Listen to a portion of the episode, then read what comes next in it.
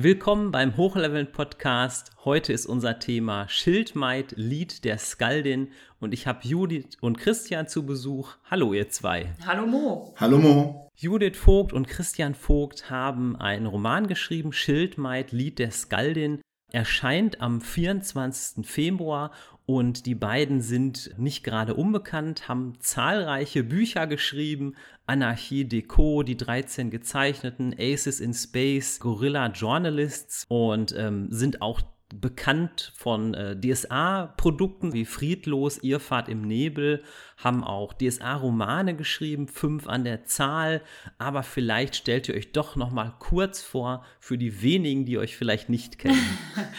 Willst du anfangen, Christian? Das kann ich machen. Ja, äh, du hast ja schon alles, alles erwähnt. Also ich äh, schreibe ähm, auch Romane mit, mit Judith, aber Judith übernimmt meistens die, den ha Hauptanteil oder die DSA-Romane hat sie auch ganz alleine geschrieben. Ganz alleine geschrieben. Ganz alleine geschrieben schon.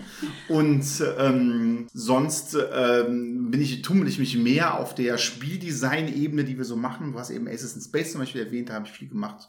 Oder Gear Journalist. Und ähm, sonst äh, bin ich dann, tagsüber bin ich Physiker, wenn cool. ich nachts schreibe. Physiker bei Daylight. Ja. Ja, äh, genau. Ich habe äh, damals mit den DSA-Romanen angefangen. Das war mal, also ich habe, äh, ich schreibe schon sehr lange, aber die DSA-Romane waren meine ersten Veröffentlichungen.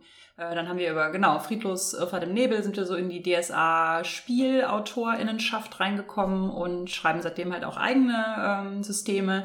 Äh, ich beschäftige mich viel mit, oder eigentlich, eigentlich beschäftige ich mich hauptberuflich mit den Themen Science Fiction und Fantasy, immer durch so eine feministische Linse so ein bisschen. Also ich übersetze ich lektoriere, ich schreibe Sachtexte und ich schreibe halt Romane und Kurzgeschichten und habe einen Rollenspiel-Podcast und bringe ein äh, feministisches äh, Magazin namens Queerwelten raus mit meiner Mit- Podcast-Host Lena. Also es ist abgekoppelt vom Podcast, aber wir geben auch zusammen dieses Magazin raus, das äh, jetzt im Moment halbjährlich kommt und in dem wir äh, Science-Fiction und Fantasy-Kurzgeschichten veröffentlichen, aber auch immer mit dem Thema Feminismus. Das heißt Queerwelten, habe ich noch gar nicht erwähnt. Ja, du bist hauptberuflich Autorin. Mhm. Äh, das ist sicherlich manchmal auch hart, stelle ich mir vor. Aber ich bin auch ein kleines bisschen neidisch, denn als ich so vielleicht so 17 war, habe ich auch immer so ein bisschen gedacht, boah, wie cool wäre das hauptberuflich Autor zu sein oder hatte mir vielleicht vorgestellt, mal bei der PC Games zu arbeiten. Ah, da war die noch ja. ganz groß.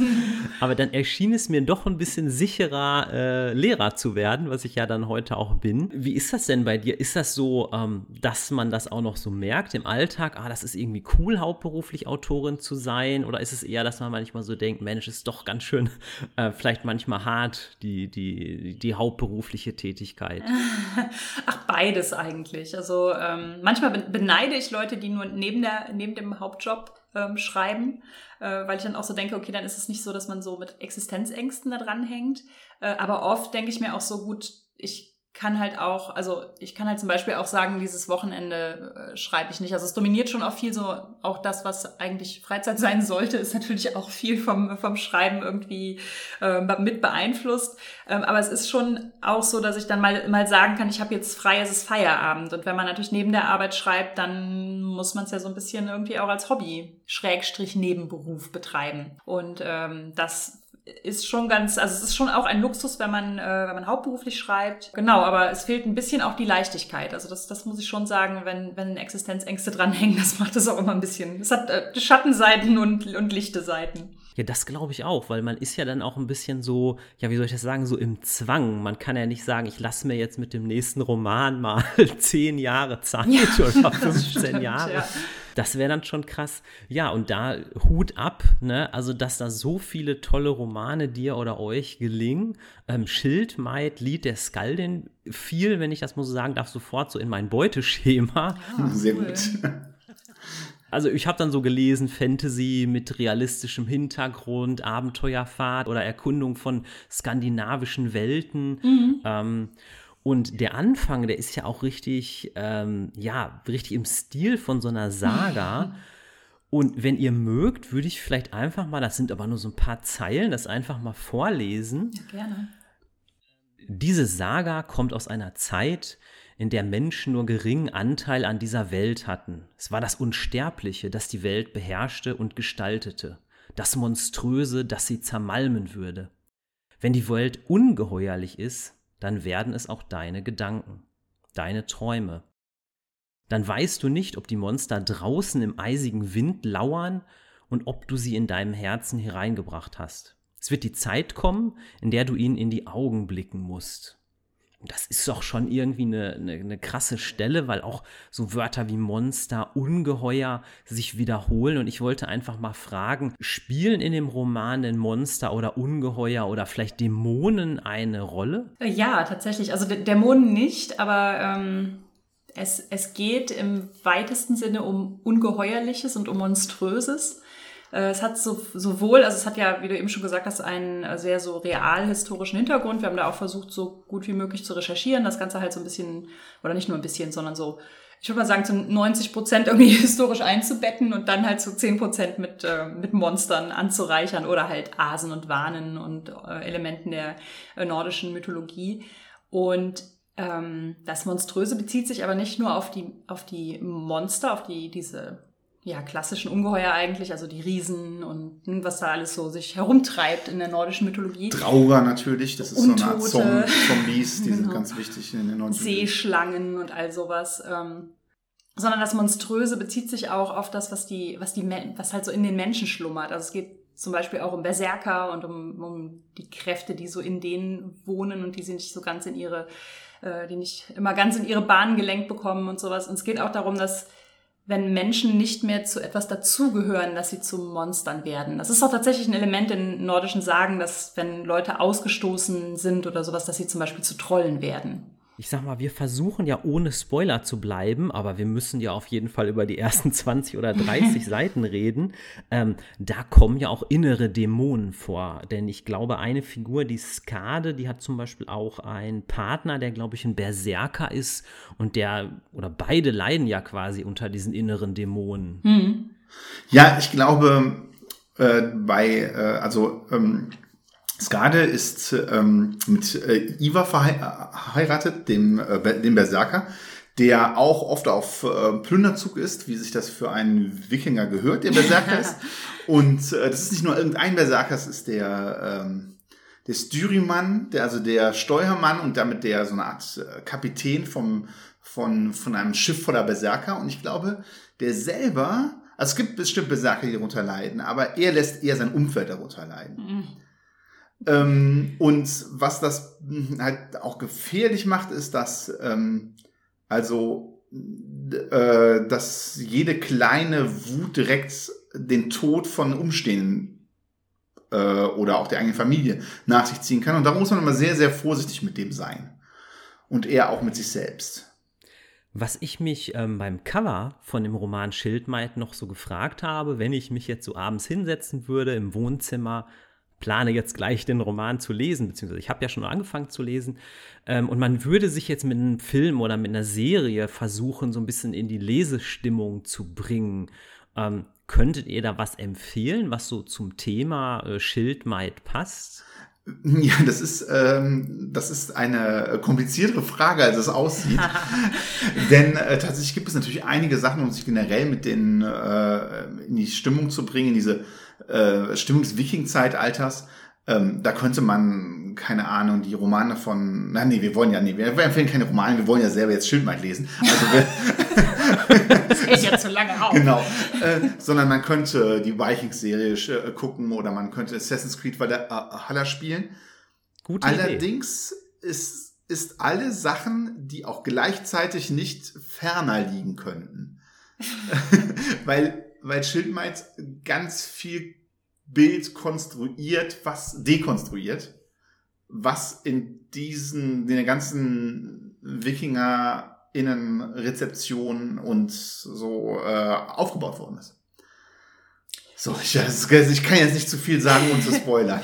ich äh, finde auch, womit es äh, un, also unbeabsichtigt äh, Ähnlichkeiten hat, aber das ist jetzt auch ein Buch. Ich finde mit Nora Benskus, die Götter müssen sterben. Ja, das ist ähm, eine mhm. Ja, Amazonen-Fantasy-Geschichte, die auch sehr stark an Historie, aber auch an griechische Mythen und ähm, die Ilias und so angelehnt ist. Und äh, Nora Benskus ist ein bisschen früher rausgekommen, aber wir haben es schon so halbwegs parallel geschrieben. Also wir kennen uns ein bisschen, aber wir haben uns nicht über den Inhalt ausgetauscht. Und ja. ich habe das ähm, Ende des Jahres gelesen und habe schon auch gedacht, okay, das ist derselbe Vibe so ein bisschen. Also mhm. dieser, dieser Versuch, ähm, modern ähm, ein, ein, ein Bild anders zu gestalten, als es bisher gestaltet worden ist. So. Mir fiel zuerst ein, ich sage aber vorab, der Film passt jetzt auch nicht perfekt, äh, der Film Der 13. Krieger, wo ich mich gefragt habe, wenn das jetzt alles Frauen wären, ob das vielleicht passen würde. Aber ich glaube, das Bild ist schief, ne? Ich muss sagen, ich habe eben auch schon kurz an den 13. Krieger gedacht. Ja, ich, ich denke so gern an den 13. Krieger. ich habe den lange nicht mehr geguckt. Ähm, aber ich finde auch, der ist ja ähm, angelehnt an eine ähm, historische Figur, also an einen muslimischen Gelehrten, der ja. über, den, über den Osten dann nach Skandinavien gereist ist. Äh, und da finde ich, auch da wurde ja im Prinzip eine historische Figur genommen und historische Ereignisse und die wurden aber sehr stark so mythologisiert. Und sicherlich ein bisschen mehr als wir das noch tun, glaube ich. Also ich glaube, da ist nicht mehr so viel von dem, was der tatsächlich überliefert ja. hat. Da waren dann nachher noch sehr viele Zombies, glaube ich. Aber es gibt auch Ungeheuer dabei. Oder wo das ja. sind Menschen eigentlich, ne? Ja, ja, ja genau. Das ist da so ein bisschen, es scheint so, als wären es Ungeheuer. Ich glaube, das basiert ja auch auf Michael Crichton, glaube ich. Schwarze Nebel oder so heißt, glaube ich, okay. im Original mhm. der Roman. Ähm, ja, ich sag mal, es passt nicht so hundertprozentig, aber ich könnte mir auch vorstellen, wenn das jetzt alles Frauen wären, würde es vielleicht ein bisschen passen. Ja, ja, doch, das stimmt, das stimmt. Das könnte, das geht in die Richtung. Dann lasst uns aber doch mal sehr gerne über jetzt ähm, die Hauptfiguren bei euch sprechen.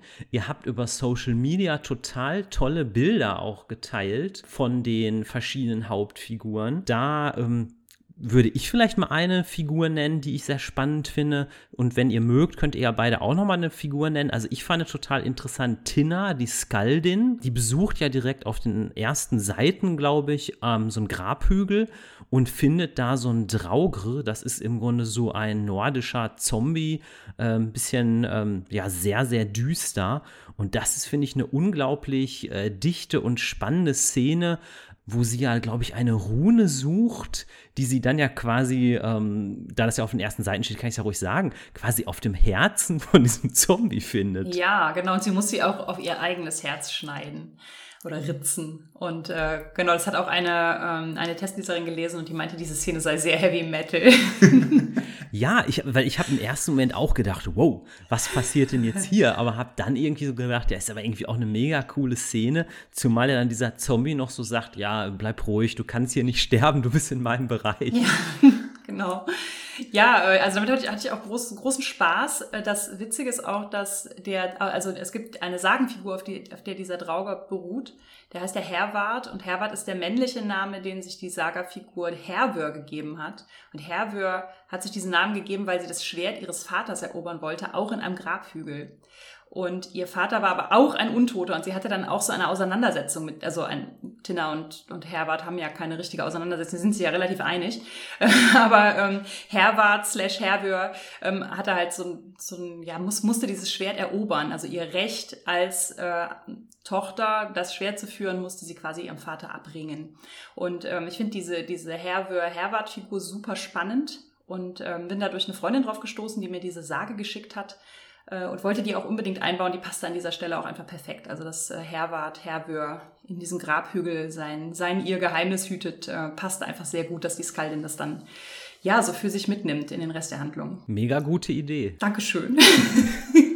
Ja, haben wir noch eine zweite oder dritte Hauptfigur, über die wir noch sprechen können? Also ich habe noch mehrere auf dem Zettel, aber vielleicht habt ihr noch welche im Kopf.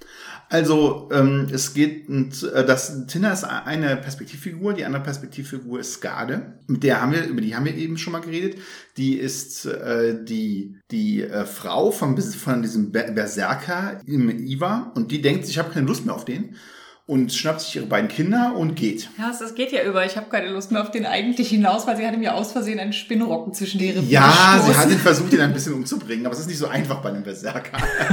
das ist wahrscheinlich und, sehr schwierig. Sie ist und so auf der Flucht mit ihren Sie ist auf der Flucht und jetzt könnte man denken, das ist so die... Ähm, der, dieser, dieser, dieser, mm, dieses Trope von der verzweifelten Frau, die auf der Flucht ist. Also, das ist es vielleicht auch ein bisschen, aber vor allem ist Scarlett ziemlich badass. Also wenn es jemand mit einem Berserker aufnehmen kann, äh, ohne selbst Berserker zu sein, dann ist es sicherlich Skade. Und ähm, also sie ist sehr heißblü, heißspornig. Genau. Und, so. und sie ist ähm, Sie hat vor allem von einem Freund, äh, weil sie auch schon dachte, ich muss mich vielleicht irgendwann mal gegen einen Berserker zur Wehr setzen, hat sie äh, den Umgang mit dem Hausspeer gelernt. Hausspeer ist so eine Art, ähm, nicht zu verwechseln mit Hauspeer, also es, ist, es haben viele, das Wort sieht komisch aus. Hausspeer ist eine Art äh, Wikinger-Hellebarde könnte man ah, so okay. sagen. Ja, also es ist äh, ein, eine Art Speer mit einem langen Blatt, mit dem man auch, zusch also auch zuschlagen kann. Und ähm, ja, mit dem mischt sie so, also sie hilft da nicht nur äh, bei körperlichen Auseinandersetzungen, sondern sie mischt generell so, sie stellt vieles an Bord, in Bord in Frage, viele Hierarchien in Frage und äh, äh, das ist ihre Rolle so auf dem Schiff und das ist auch äh, die Figur, die mir so am meisten Spaß gemacht hat. Was ich aber auch cool finde, ist, dass sie keine klischeehafte Waffe führt. Weil zum Beispiel, als ich ähm, meinen Fantasy-Roman Die Aschebrot geschrieben habe, habe ich auch mal so ein bisschen recherchiert, was sind denn eigentlich so in der Fantasy so die Tropes, die immer wieder vorkommen. Und das sind so Helden oder Heldinnen mit Schwert. Mhm. Und da finde ich es eigentlich mega cool, dass das hier, sage ich mal, so eine Kriegslanze ist oder so ein Hausspeer. Das ist einfach auch irgendwie mal, ja, jetzt nicht total was Neues, aber es ist zumindest nicht so von der Stange. Ne? Das gefällt mir richtig gut. Von, von, von, der Stange ist sehr passend. tatsächlich ist das ein bisschen ironisch, weil wir beide stehen hier tatsächlich sehr auf Schwerter. Ja. Also wir machen ja auch so ähm, früh mit, nee, nicht frühmittelalterlich, ähm, früh neuzeitliche historische Fechtkunst und sowas, schon seit vielen Jahren. Und das heißt, eigentlich sind wir riesen Schwertfans. Ja, aber wir haben in 13 Gezeichneten schon die ganze Schwertfechterei durch. Und darum genau. wir was anderes. Und äh, welche Waffe hast du, hast du dann genommen? Ich habe mich noch nicht angefangen. Also bei ähm, mir sind es ja insbesondere auch Feuerwaffen, also ah, zum okay, Beispiel doch, so die ersten, also zum Beispiel eine Steinschlosspistole, oh, eine ja, Muskete ja. und ähm, ein Charakter hat tatsächlich auch zum Beispiel ein Kampfmesser, also ich bin da extra dem Schwert so ein bisschen ausgewichen. Ja, ja, ja, genau.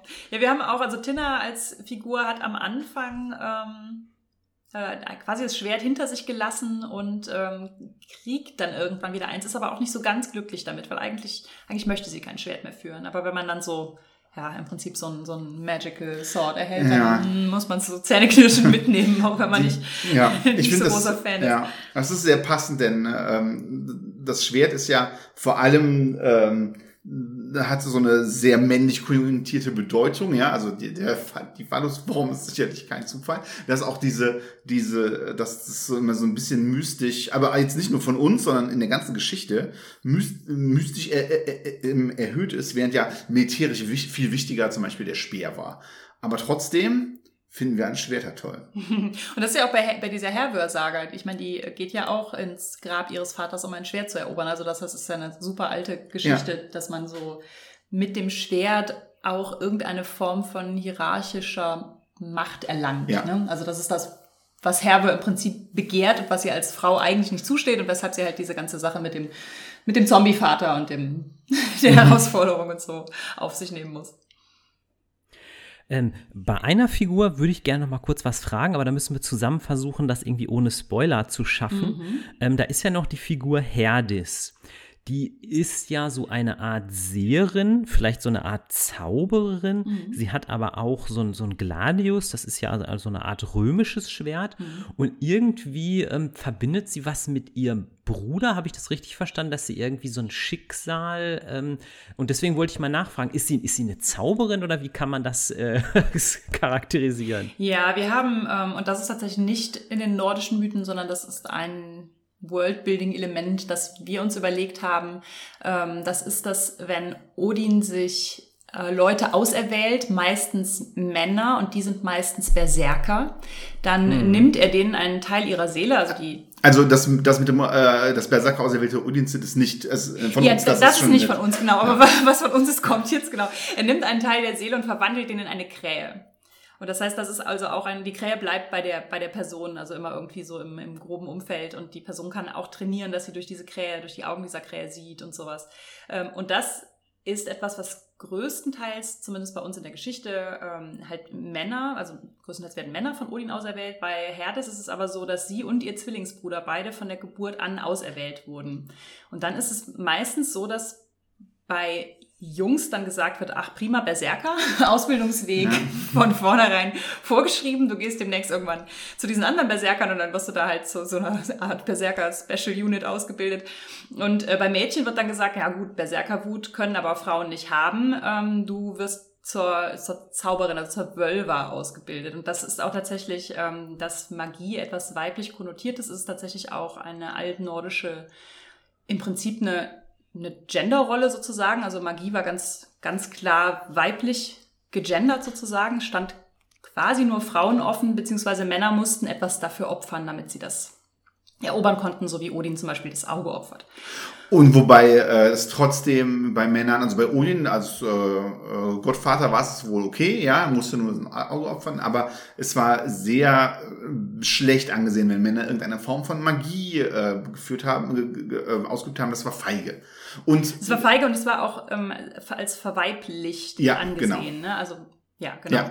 Und äh, was äh, ähm, es gibt ja schon mal dieses äh, Sword and Sorcery Rollenspiel-Klischee, das äh, irgendwie von, ähm, von so richtigen krassen Barbarenkriegern, die nicht zau die zaubern für feige halten. Und äh, das passt da eins zu eins irgendwie. Ja, genau. Also der Bösewicht bei Conan ist ja auch der Zauberer. Genau. Und der ist ja auch so ein bisschen äh, schreckenderweise queer gecodet so ein bisschen. Ne? Ja, ja, so, klar, ja. das war damals ein großes, ja. großes Ding so, ja. ja.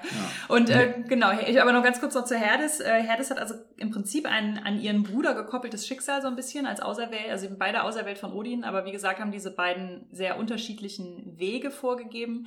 Äh, das Gladius kommt da ins Spiel, weil ähm, ihr Vater gehörte zu dieser Leibwache in Konstantinopel. Also es war ja so das äh, skandinavische also Nordmänner äh, die eine Zeit lang die Leibwache in Konstantinopel gestellt haben. Des ähm, Kaisers. Des Kaisers von Konstantinopel, genau. Und äh, da hat ihre Mutter, also ihr Vater ist mittlerweile tot, aber ihre Mutter hat aus äh, Konstantinopel halt dieses Gladius mitgebracht, was auch tatsächlich ähm, so, also es gibt tatsächlich so Funde, wo nachträglich irgendwie mit Juwelen und mit Bronze und sowas verzierte äh, römische Gladii nochmal so als, als so Prunkwaffen weitergegeben wurden. Und das ist, das ist eins davon. Das ist also auch ein, auch ein Schwert, aber es ist also fast schon so eine Art Schmuckstück, was sie da hat. Ja, passend zu eurer Frage gerade auch nochmal so mit Männer- und Frauenrolle und auserwählt.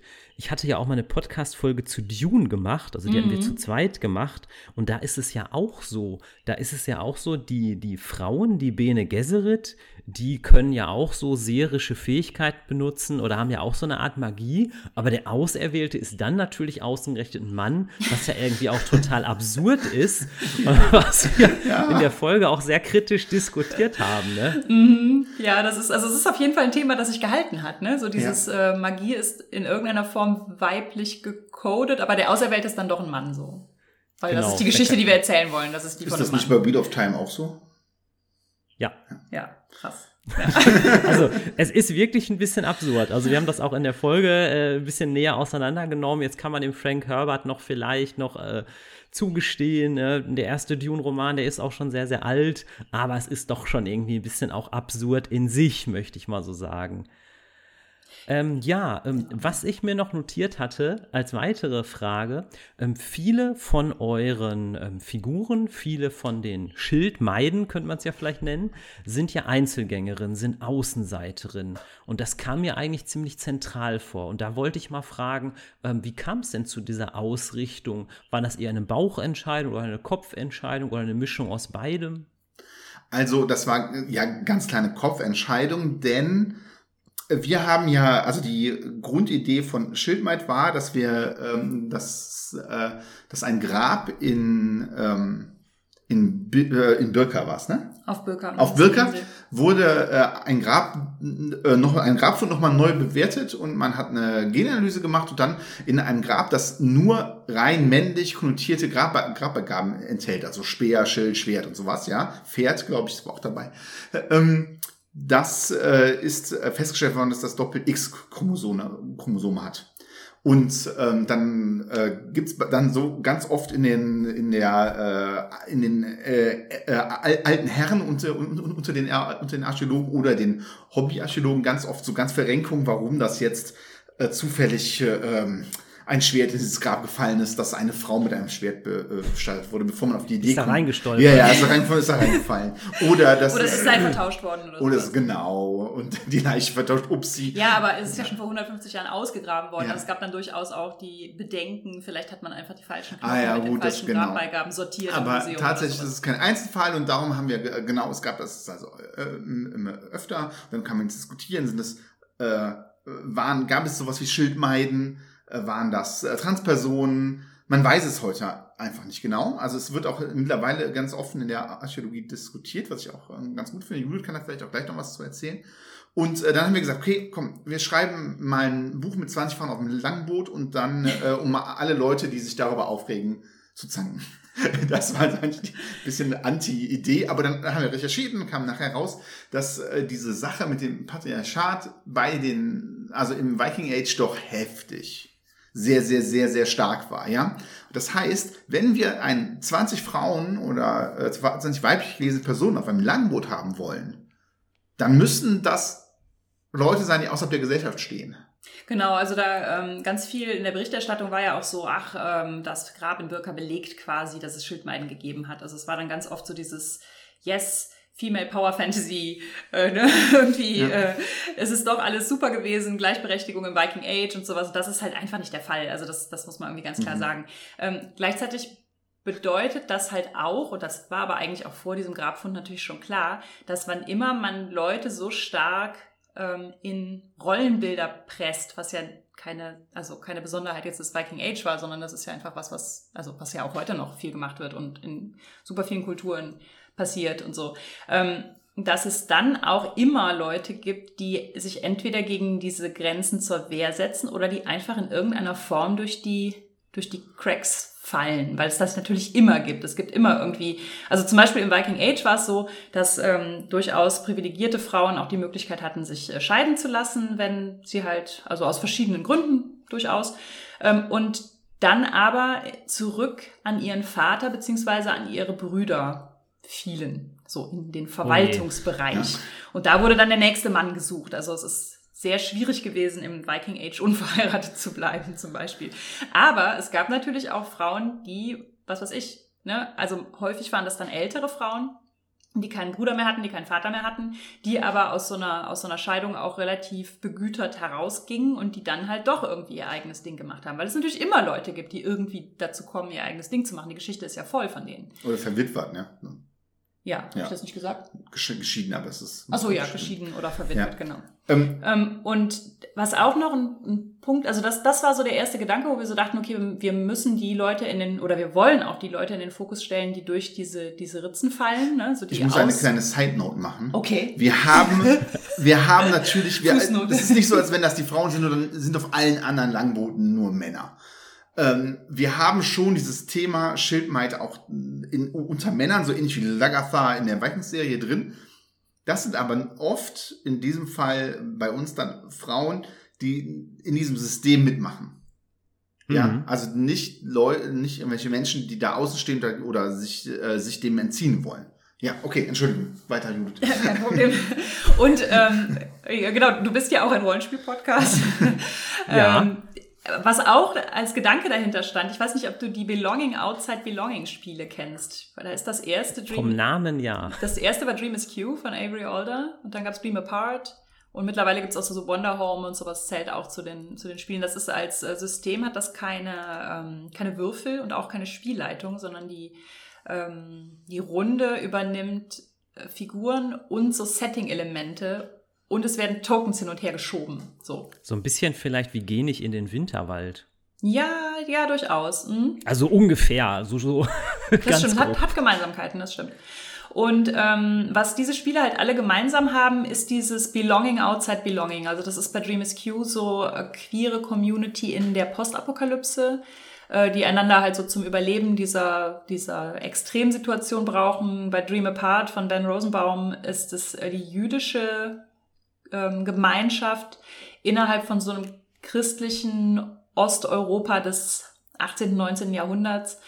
Ähm, ja, so, so, solche, solche Themen sind das immer. Also die, die Außenseiter, die zum Nicht-Dazugehören dazugehören. So. Und das war was, wo ich sehr lange oder wo wir auch sehr lange irgendwie drüber nachgedacht haben, dass das schon irgendwie so mit uns sehr resoniert, also auch mit anderen Sachen, die wir, die wir geschrieben haben, also mit, mit Elementen in Ace Space und auch in den 13 gezeichneten, dass es oft so um die, die AbweichlerInnen geht, die irgendwie nicht da funktionieren können, wo die Gesellschaft ihnen sagt, dass sie funktionieren sollen und die deshalb halt so eine, so eine Kraft in so einer Gemeinschaftssache finden und da drin auch so, eine, so einen Transformationsgedanken haben, so, so ein, wir wollen, dass die Gesellschaft anders ist, als sie bisher ist. Und das spielt da drin auch nochmal, ich würde sagen, das ist da tatsächlich so Quintessenz in dem Buch. Was mir daran total gut gefällt, ist, dass ihr ja was Neues verbindet mit etwas, was ja eigentlich in der Fantasy-Literatur, sage ich mal, schon lange angelegt ist. Ich sage mal so, dass es irgendwie so Underdogs gibt. Das ist ja im Grunde so die Verbindung. Ne? Ihr, ihr, habt total viel Neues, aber ich finde, es passt trotzdem sich eigentlich ein, so in so, so Fantasy-Traditionen, weil zum Beispiel hier dieser R.A. Salvatore, der doch ganz viele Romane geschrieben hat über diesen Dristo Urden, den hat man mal gefragt, wie ist er eigentlich aufs erste Buch gekommen? Und da hat er gesagt, ja, der Driss ist einfach ein Außenseiter, der in seiner Schulklasse keine Freunde findet. Super. Ist natürlich jetzt ein bisschen platt, ne? Aber äh, ich glaube, es ist, ist irgendwie verwandt, ne? Ja, ich glaube schon. Ich will dieses Wissen in meiner D&D-Runde benutzen. da gibt es einen großen Drist-Fan. Schönen Gruß. ja, ähm, ich glaube, dass das ein verbindendes Element von daher auch ist, weil Fantasy ein, ein Nerd-Genre ist auch immer noch ist, also gerade Fantasy-Literatur würde ich sagen, wohingegen natürlich die Serien mittlerweile ja schon irgendwie so Mainstream-tauglich sind, ist ja doch Fantasy-Literatur auch immer noch stark so, ja, einfach ein, ein Nerd-Thema. Und das natürlich auch Erfahrungen sind, die ganz viele AutorInnen auch, glaube ich, mitbringen in der Fantasy, so dieses als, also ich will jetzt nicht sagen, wir sind alle gemobbt worden in der Schule, aber ich glaube, wir haben alle so ein bisschen unsere Ausgrenzungserfahrung irgendwie gemacht.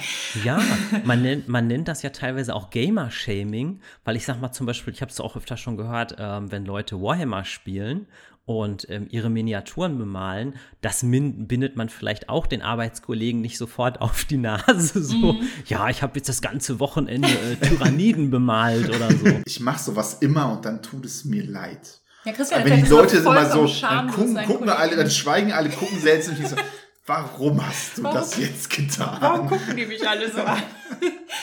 ja, ja, genau. Und bei uns kommt halt noch stark dazu, dass wir so diese Heldenreise des einen, des einen Außenseiters ähm, halt so ein bisschen leid sind und deswegen immer mehr so eine Gemeinschaftsgeschichte erzählen wollen.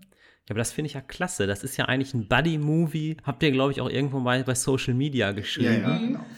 Ähm, und, und das passt ja auch irgendwie. Weil ihr das gerade, oder weil wir das gerade hatten mit Fantasy-Literatur.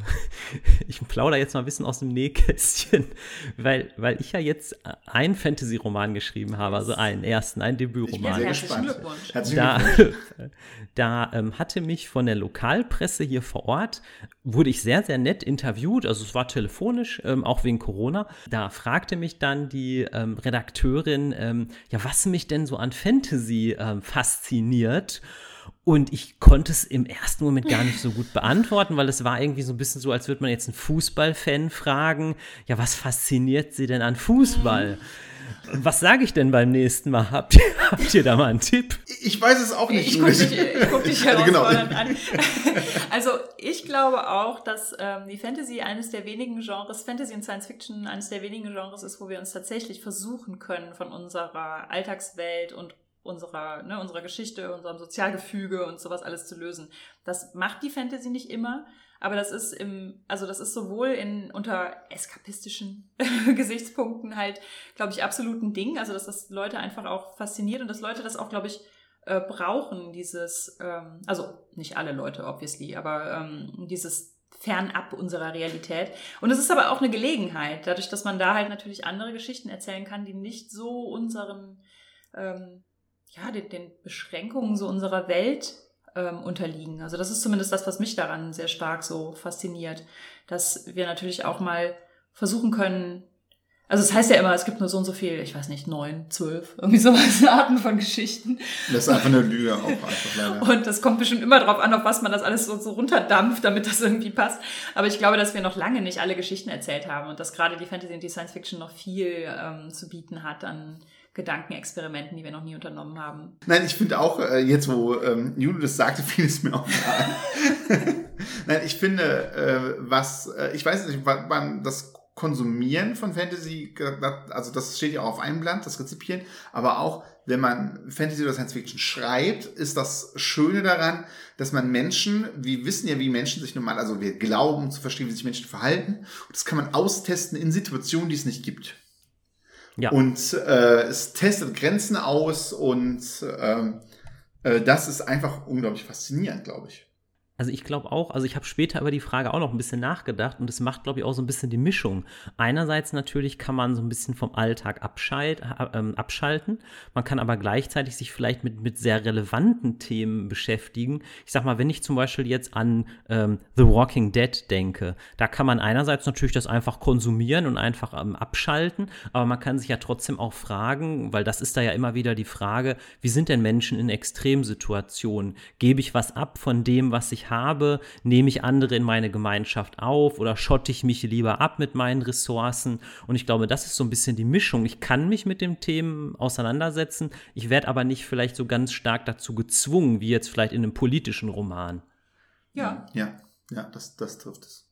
Genau, ich finde das auch gar nicht, also ich finde auch gar nicht, dass man Eskapismus als was Schlechtes betrachten muss. Also ähm, genau, es ist halt, also genau, in der Fantasy kann man ja auch so ein bisschen sich aussuchen, wie du gerade schon meintest, wie nah man dann so Metaphern an sich ranlässt und wie sehr man sich damit beschäftigt oder ob man sich davon halt jetzt einfach nur irgendwie gut unterhalten lässt. Das ist ja einfach eine persönliche, persönliche Sache auch. Das finde ich, bietet aber die, die Fantasy beides. Das ist halt was, was man jetzt bei einem, ähm, ja, so einem beltristischen, ich sag mal, E-Literaturroman jetzt nicht unbedingt hat. Der fordert was Bestimmtes und das, das muss man ihnen dann irgendwie auch geben.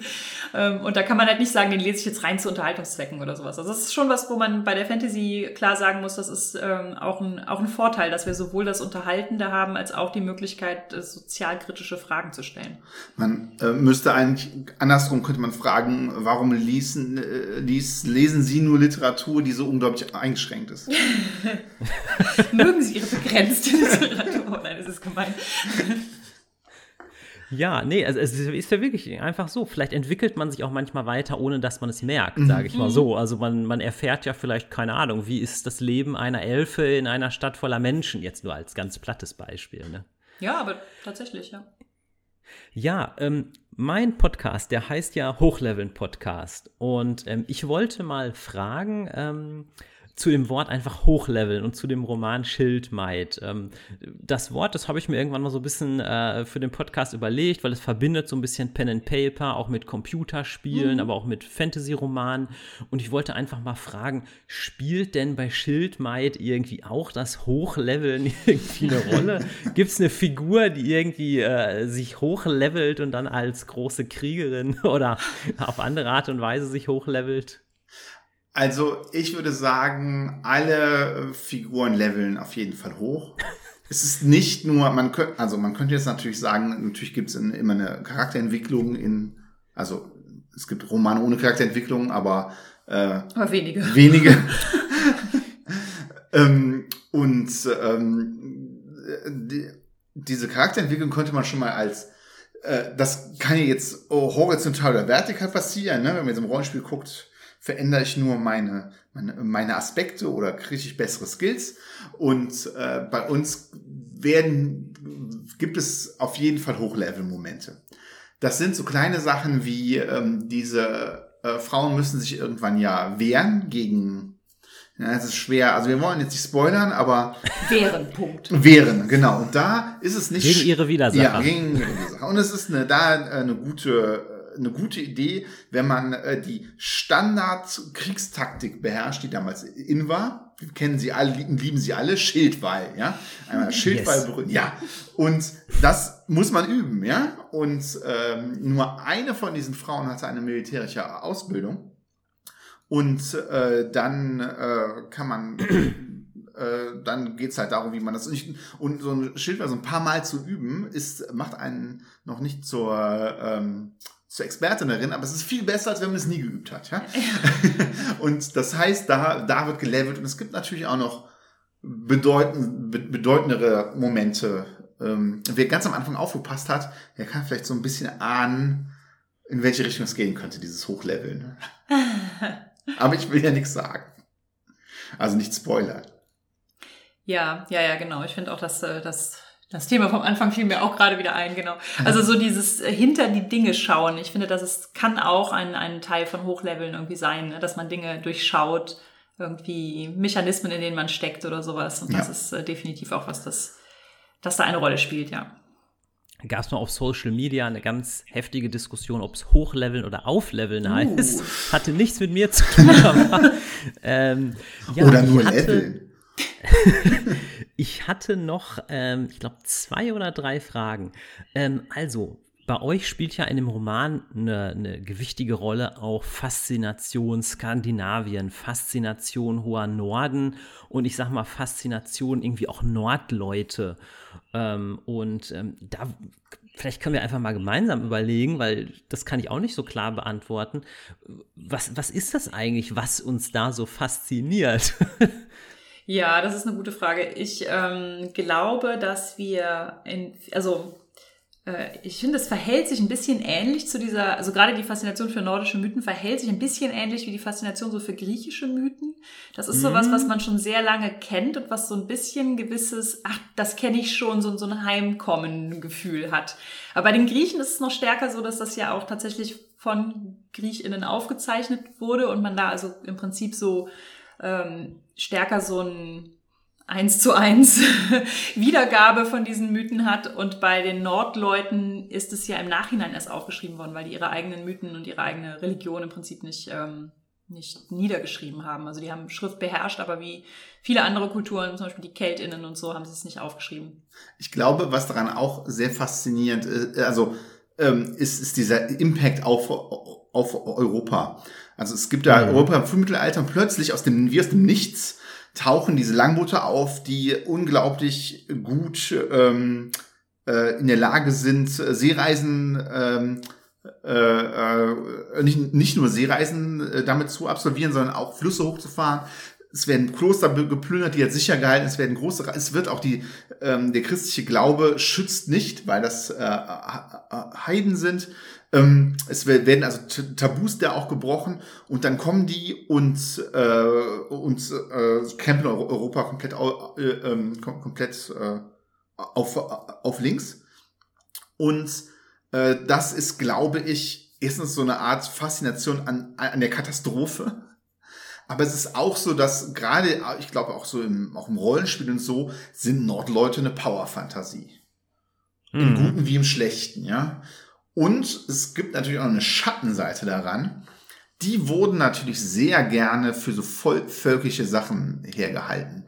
Dass man so sagt, die Germanen, das sind unsere Vorfahren und, und, und das geht auch in die Richtung, das ist auch, sind auch so, so blond, blauäugige, äh, blauhäutige, schön wär's, blauäugige, blauhäutige Die gibt's, die ja. gibt's vielleicht auch, ja. Ja, genau. Und ähm, das ist, äh, also ich will jetzt nicht sagen, dass man keine Faszination dafür haben. Also wir haben ja selber eine Faszination dafür.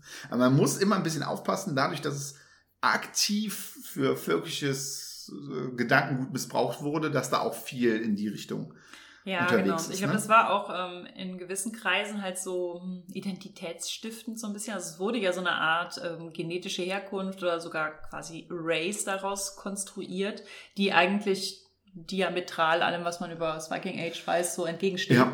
Weil ähm, mit dem, deswegen, es war ja auch ein bisschen unser, unser Hashtag bei der, bei der Vorbereitung des Buchs, wir haben das ja immer Girls to Viking genannt, auch als wir noch gar nicht wussten, wie es letztendlich heißen soll, äh, weil wir tatsächlich also to Viking, also Wikingen, ist eine Tätigkeitsbeschreibung. Ja. Und Leute, die auf Wiking gehen, sind, sind Wikinger. Das heißt, die Leute, die zu Hause bleiben und ähm, Fische fangen oder Schafe äh, hüten oder sonst irgendwas, sind auch tatsächlich keine das Wikinger. Keine, ne? Genau. Also und es ist auch egal, welche, ähm, welches Geschlecht, welche ha Hautfarbe Leute haben, die auf Wiking gehen. Ja, genau. Viking ist who Viking does. Genau, ist ein bisschen wie bei den Mandalorians. Wer, genau. This is the way. wer, dem, wer dem, dem, Weg folgt, der ist dann irgendwie halt Mandalorian ja. slash äh, Viking. Und ich glaube aber tatsächlich, dass, ähm, dass diese, diese Faszination ja größtenteils bei dem kriegerischen Aspekt dieser Kultur liegt. Ne? Also wenn wir die, die Menschen des Viking Age haben, dann wurden die ganz stark wahrgenommen in ihrer kriegerischen Funktion vom Rest von Europa, einfach weil, wie Christian schon sagte, die kamen auf einmal Nacht und Nebel, zack, brennt schon wieder ein Kloster. das heißt, äh, das, das ist so das, was, denke ich mal, als erstes auch überliefert wurde. Ähm, und das ist auch dann was, was sich so lange fortgepflanzt hat quasi, ne? Also bis, bis zu den Nazis halt, die dann sich damit identifiziert haben, gesagt haben, ja, unsere Vorfahren schon, sie nahmen sich die Frauen und die Beute und all sowas, ne? Und das, das sind halt so zwei Aspekte, so, so, A, es gibt diese Viking-Identität nicht, die diese Leute sich, äh, sich konstruieren.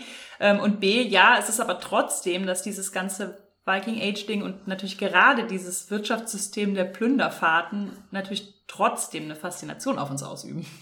Ja. Und ich denke das ja. auch, ja. ja. Ich glaube auch, wenn man das, man kann es natürlich auch noch viel harmloser sehen. Ähm, so ein so dieses Klischee von jemand trinkt Met aus einem Hörnerhelm und äh, aus einem Hörnerhelm. aus einem, nicht aus dem, aus einem, nicht aus dem Horn. aus einem Horn natürlich. Ein Hörnerhelm gab es nur bei Wagner. Also aus einem Horn trinkt er Met und kann dabei toll kämpfen und wenn er mit dem, mit der Schwert, mit dem, also meistens er, ja, mit dem Schwert in der Hand stirbt, kommt er nach Valhalla, wo er weiter trinken kann. Ähm, das gibt natürlich, also das ist nah genug an, an dem wirklichen Glauben, den, soweit wir wissen, was da wirklich hinter ist. Also es ist nicht ganz falsch, dieses Bild. Und es gibt halt einfach ein, Klischee ab, das man bedienen kann und dass man äh, ähm, zum Beispiel im Rollenspiel, wenn man da, keine Ahnung, ein bisschen so, so einen Charakter spielen will, dann ist der direkt da, ja. Dann ist direkt vor Augen. Das stimmt, das ist glaub, so eine Abkürzung, also ein, ja. ein Stereotyp, der sehr schnell äh, einfach allen am Tisch vor Augen ist. Ne? Mhm. Was vielleicht auch noch so eine Faszination ist, habe ich gerade noch so ähm, gedacht, ähm, ja, im hohen Norden, da ist es ja auch oft dunkel. Ich sag mal, die Nacht ist viel, viel länger als bei uns. Ich stelle es mir auch so vor, Frauen und Männer sitzen vielleicht am Lagerfeuer, tauschen da irgendwie alte Sagen aus. Mhm. Das ist ja auch so ein Bild, was vielleicht uns bis heute irgendwie fasziniert und erstmal ja auch nichts mit kriegerisch zu tun hat. Ja, ja, ja, ja das auf jeden Fall auch. Deswegen glaube ich das auch, ist auch unheimlich dann, ne? Da kann man unheimliche Geschichten erzählen. Und die, die Sagas und die nordischen Mythen sind ja auch alle ein bisschen unheimlich. Ne? Also ich glaube, da ist auch so dieses, dieses Gefühl von dem, das ist mir vertraut, aber es ist trotzdem rätselhaft genug, dass ich immer wieder denke, ach ja, wow, spannend und es, es gibt irgendwie genug her. Also sowohl für, was weiß ich, Marvel-Comics rund um Loki, äh, als auch um irgendwelche ähm, Geschichten um Untote, die äh, in einer nie endenden Nacht um irgendeinen verlassenen Hof rumspuken mhm. oder so. Und skandinavische Mythen, zumindest in meiner Vorstellung, sind auch eher ernsthaft. Also, ähm, weiß ich nicht, ob ich mich da jetzt verschätze, aber ich, ich kann auch eher mit so ernsthaften Mythen was anfangen. Ich, ich, ich muss ein bisschen widersprechen. okay, ja, gerne. Das ist äh, tatsächlich, äh, natürlich gibt es da sehr viele ernsthafte Sachen, aber es ist oft so, dass der untote Onkel dann irgendwie kommt, wenn irgendwas und macht Ärger. Und das ist auf jeden Fall auch lustig quasi gemeint, die ja. Haben. Und die haben sich schrecklich beleidigt auf und oder ich meine auch schon so ein Mythos wie Beowulf und Grendel ist einerseits sehr düster, andererseits besiegen sie ein Monster und dann kommt dann die Mutter von dem Teil. Das ist nicht so, das ist nicht so ganz ernst. Ja, ja ich finde auch, ähm, da dass viel, also wir müssen ja auch ein bisschen unterscheiden zwischen den nordischen Mythen und den Sagas. Äh, die Sagas sind ja eher so Familiensagen, wo halt dann der untote Onkel noch eine Rolle spielt mhm. oder halt irgendwie Runen oder Flüche oder sowas, aber nicht mehr so stark die, ähm, die, die Asen und die Riesen und sowas. Also die Sagas sind deutlich irgendwie ähm, in der Realität verhaftet. Ne? Ähm, und dann ähm, haben wir da aber häufig, also da geht es häufig um so, so Zwist und Fäden und Ehrbeleidigungen und ähm, irgendwie ne, Kämpfe zwischen Familien, gerade in den Isländer-Sagas, wo die halt irgendwie jahrzehntelang diese Rache mit sich herumtragen und der eine rächt sich am anderen und das ist so eine endlose Gewaltspirale. Das ist teilweise auch recht bedrückend zu lesen. Dazwischen gibt es aber die ganze Zeit so Galgenhumor. Also vielleicht haben die das auch irgendwie mit nach Großbritannien gebracht und das ist so der britische Humor geworden oder sowas. Also da waren echt, ich habe beim Lesen der Saga Sagas mir nachher so eine Liste gemacht mit witzigen, witzigen Sprüchen, die in den Sagas Wie ist das nochmal, der noch er eine raushaut, bevor er stirbt?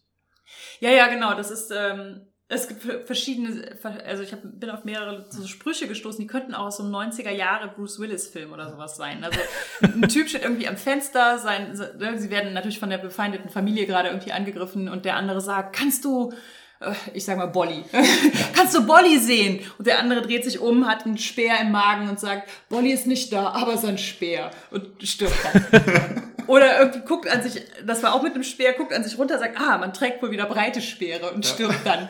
Und all sowas, also wirklich, wo ich so dachte, das sind so, das ist so blöde Sprüche. Oder also nach dem Motto so hier, äh, mehr Nägel, ich rutsche. Ja. Das ist doch so ein bisschen das so, so Galgenhumor ja, ja auch. Ja, ne? total. Also viel, viel Humor rund, um, rund ums Sterben. Ja. Irgendwie bedauerlicherweise. Und die nordischen Sagen haben ja, haben das ja auch äh, zum Teil. Also das, ähm, das ist natürlich auch mit, mit äh, Ragnarök und äh, dem Ende der Götter und so düster, aber andererseits äh, muss auch nachher Thor, um seinen Hammer zurückzukriegen, äh, ein Brautkleid anziehen, um den riesen Trüm zu täuschen. Das war Lokis Idee natürlich. Und äh, dann halt, dann ist das da so ein Crossdressing-Humor. Es, ja? es gibt auch teilweise echt so, also es gibt eine Stelle, musst du mal gucken, ob das äh, der Jugendfreigabe deines Podcasts entspricht. Aber da kommt die Riesen Skadi, die auch unserer, unserer Skade den, den Namen gibt. Die Sage wird auch tatsächlich in Schildmann erzählt. Die Göttin Ska, äh, Riesen Skadi kommt zu den Asen, um den Tod ihres äh, Vaters zu zu, zu rächen und verlangt als Bezahlung dafür, also man kann ja so eine Art Wehrgeld zahlen, so, so, ein, so ein Entgelt dafür, dass man jemanden getötet hat, äh, verlangt als Bezahlung, dass sie wieder ähm, ihr Lachen zurückfindet und dann versuchen die Asen sie alle zum Lachen zu bringen und es funktioniert einfach nicht, die lacht nicht. Und ähm, dann bindet sich Loki tatsächlich eine Ziege an die Eier. Oh. jagt halt diese Ziege los, die zieht ihn dann hinter sich her und er quiekt halt ganz, ganz furchtbar und das entringt ihr dann endlich das ersehnte äh, Lachen. Das, ähm, ja, das fand ich schon auch, das ist tatsächlich schon so eine Art, ich weiß auch nicht, sehr deftiger Humor ja, da drin. Wahrscheinlich alle Götter mit, äh, mit, mit, mit, mit Eiern und so.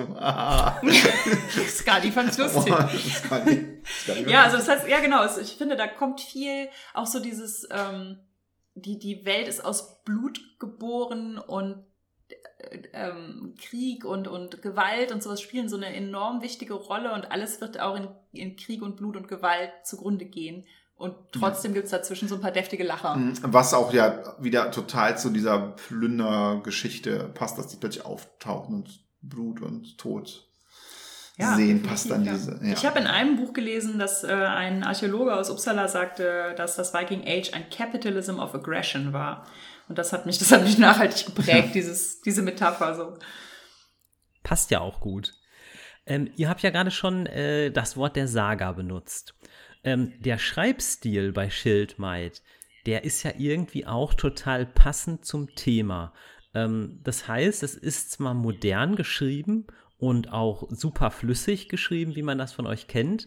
Es hat aber gleichzeitig irgendwie so den Stil einer Saga. Also es hat irgendwie auch zugleich ein bisschen so ein, so ein wie soll ich sagen, so einen altmodischen Touch, meine ich jetzt aber positiv. Mhm. Ähm, könnt ihr mal irgendwie erklären, auch wenn es vielleicht schwierig ist, wie, wie habt ihr das gemacht?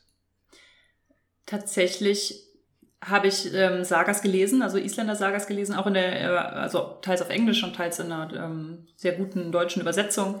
Und wir haben uns die auch teilweise vorgelesen. Und ich mhm. habe das in diesen raffenderen Passagen, also wo einfach irgendwie zum Beispiel eine Lebensgeschichte von einer erzählt wird oder wo in die Geschichte quasi eingeführt wird, ähm, habe ich das so ein bisschen als Inspiration einfach genommen. Also tatsächlich habe ich, ich, ich mache das immer ganz gerne, dass ich mir ähm, Stile auch so ein bisschen versuche so anzu, anzueignen, anzulernen irgendwie. Also dass ich versuche so, ein, so einen Stil nicht zu imitieren, aber so meine eigene Stimme in diesem Stil zu finden. Das hat mir auch super viel Spaß gemacht bei Schildmeid.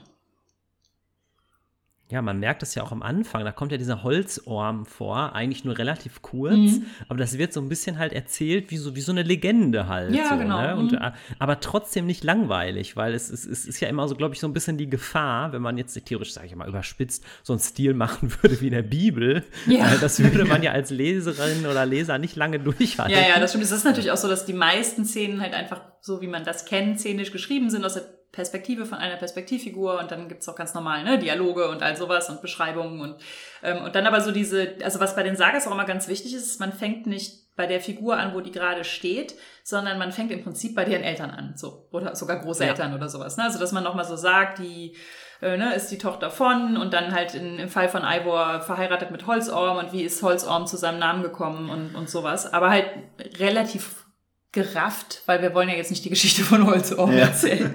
Der aus mehr als einem Grund Holzorm heißt. Mhm. Man erfährt bei aber nur einen ich, Bei dem Satz habe ich aber auch etwas gestutzt, aber es wird nicht erklärt. Ich, ich weiß es auch nicht, aber ich freue mich jedes Mal, wenn ich es wieder lese. Weiß. Ach, aber ich sag mal, da fallen einem sicherlich zahlreiche Gründe ein, die die wir jetzt, glaube ich, gar nicht unbedingt alle durchgehen müssen. Aber wie gesagt, aber ich fand es einfach mega cool, diese, diesen Schreibstil.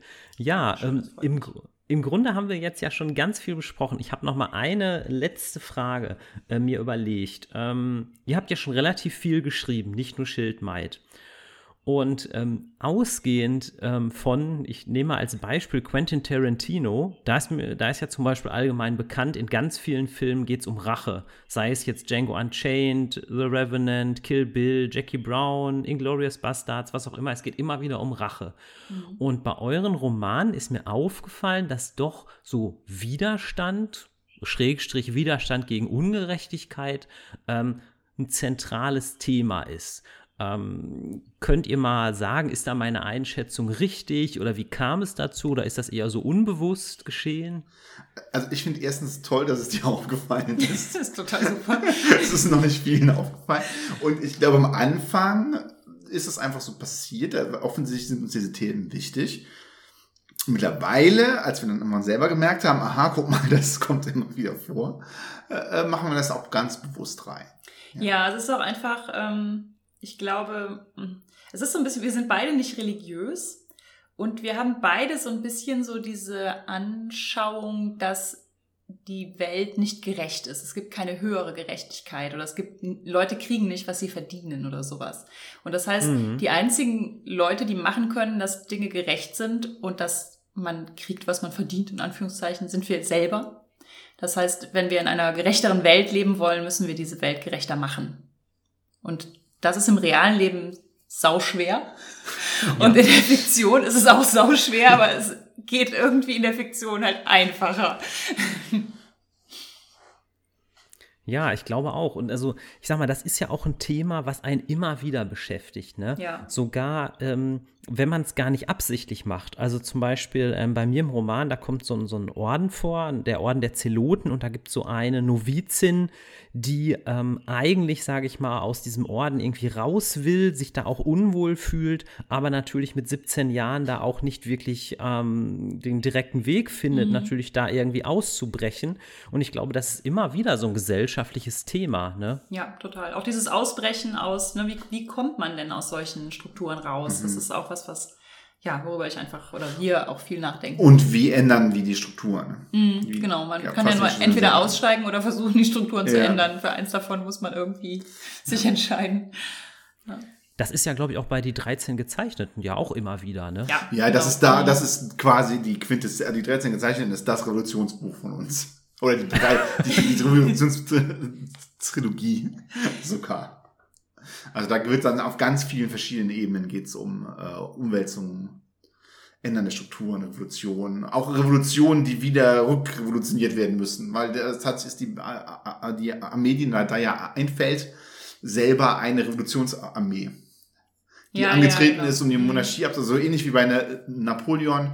Äh, die Monarchie wurde abgeschafft, es wurde durch den Coup Civil ganz viel Fortschritt entwickelt, aber Trotzdem gab es diesen schrecklichen Be äh, äh, äh, Eroberungskrieg. Genau, da ist es auch erst, dass das halt eine, also die, die, der größte Teil dieser Stadt im Prinzip sagt, okay, wir wollen wieder zurück zu diesem alten Status quo und Leute dann aber sagen, okay, nee, Leute, wenn wir jetzt einmal dabei sind, ja. dann äh, machen wir es auch ganz anders. Und da so der, der, der Kampf drum, wie kann man so ein ähm, ja, im Prinzip ein erstarrtes System, das aber schon in Unruhe geraten ist, noch also wie, wie kann man das irgendwie, die Energie, die da irgendwie frei wird, nutzen, um, ja. um etwas Gerechteres zu schaffen, ja. Und, und das Setting, finde ich, von so einer schwelenden Revolution ist ja auch immer ein super Background mhm. für so eine mhm. Geschichte. Es gibt so einen ganz alten Warhammer-Roman, der ist aber sehr anerkannt, der heißt Bestien in Samt und Seide. Mhm. Ähm, da ist im Grunde das auch so, dass im Grunde ein Ermittler muss ein, eigentlich nur einen Mordfall ermitteln, aber es, es tobt gerade im Hintergrund im Grunde eine Revolution gegen den Adel. Mhm. Und dann ist das natürlich doppelt schwierig. Ja. Ne? Na cool, den kenne ich nicht, aber äh, hört sich gut an. Ja, lohnt sich, aber ist nur noch schwer zu bekommen. Ja. Ähm, ja, ähm, dann bleibt mir eigentlich nur noch zu sagen, vielen, vielen Dank, dass ihr die Zeit genommen habt, euch hier für meinen kleinen Podcast. Und ich danke auch allen, die hier zugehört haben. Und wenn ihr mögt, könnt ihr gerne noch zwei, drei Sätze sagen, aber im Grunde sind wir durch.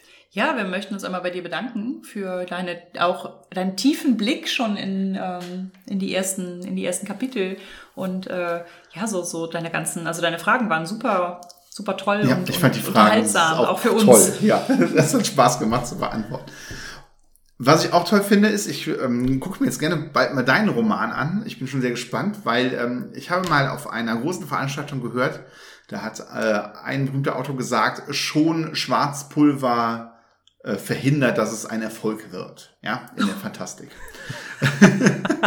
und ja, das sind die, das sind die, die von Tolkien geprägt ja, sind ja, wahrscheinlich. Genau. Vielleicht stimmt's auch. Ich meine, 13 Zeichen hat ja auch äh, viel Schwarzpulver und, äh, und war auch kein Erfolg. Aber es ist äh, jedenfalls kein Bestseller. Also ich meine, es gibt Leute, die es sehr lieben, aber äh, nicht so viele. Das heißt, äh, ich finde, ähm, man kann um jeden, man, äh, ähm, äh, wir Schwarzpulver-Leute müssen zusammenhalten. Schwarzpulver-Fantasy-Leute, ja. Schwarzpulver-Fantasy. Das kann, stimmt, Schwarzpulver-Leute klingt vielleicht ein bisschen anders, als es gemeint ist dann, dann muss ich mir fast noch eine Fußnote erlauben, weil ich sag mal so, für mich jetzt, aber ist jetzt nur mein persönlicher Geschmack, ist das ja auch ein bisschen so die Rule of Cool, weil zum Beispiel in so Computerspielen ist es ja eigentlich etabliert, hier zum Beispiel in Diablo 3 oder in World of Warcraft, da gibt es das ja einfach, ja. ne? Aber es scheint weiterhin nicht so ganz äh, ja, angekommen zu sein. Das ist, glaube ich, eine deutsche Sache, dass die ganz puristisch sind, was das angeht. Und die ähm, das Traurige ist ja, dass es oft immer so auf Realismus bedacht ist und auf historische Korrektheit und die Anlehnung ans Mittelalter, aber im Mittelalter gab es einfach Schwarzpulver. Also zumindest ja. im Hochmittelalter schon. Das heißt, ja, das ist also, ja, ich nehme an, das ist Tolkien. Obwohl, bei Tolkien gibt es auch Schwarzpulver. Aber nur bei dem Bösen. Aber nur bei dem Bösen, ja. Ja, ehe wir uns beim Thema Tol Tolkien verstricken, ist ja auch eigentlich ein sehr äh, tiefschichtiges, äh, momentan ja auch stark diskutiertes Thema. Mhm. Kommt eigentlich nur noch die Verabschiedung. Ich höre immer wieder, dass äh, viele Menschen Podcasts im Auto hören oder im Zug. In diesem Sinne, auf Wiedersehen und noch eine gute Fahrt. Gute, gute Fahrt. Reise. Dankeschön für die Einladung.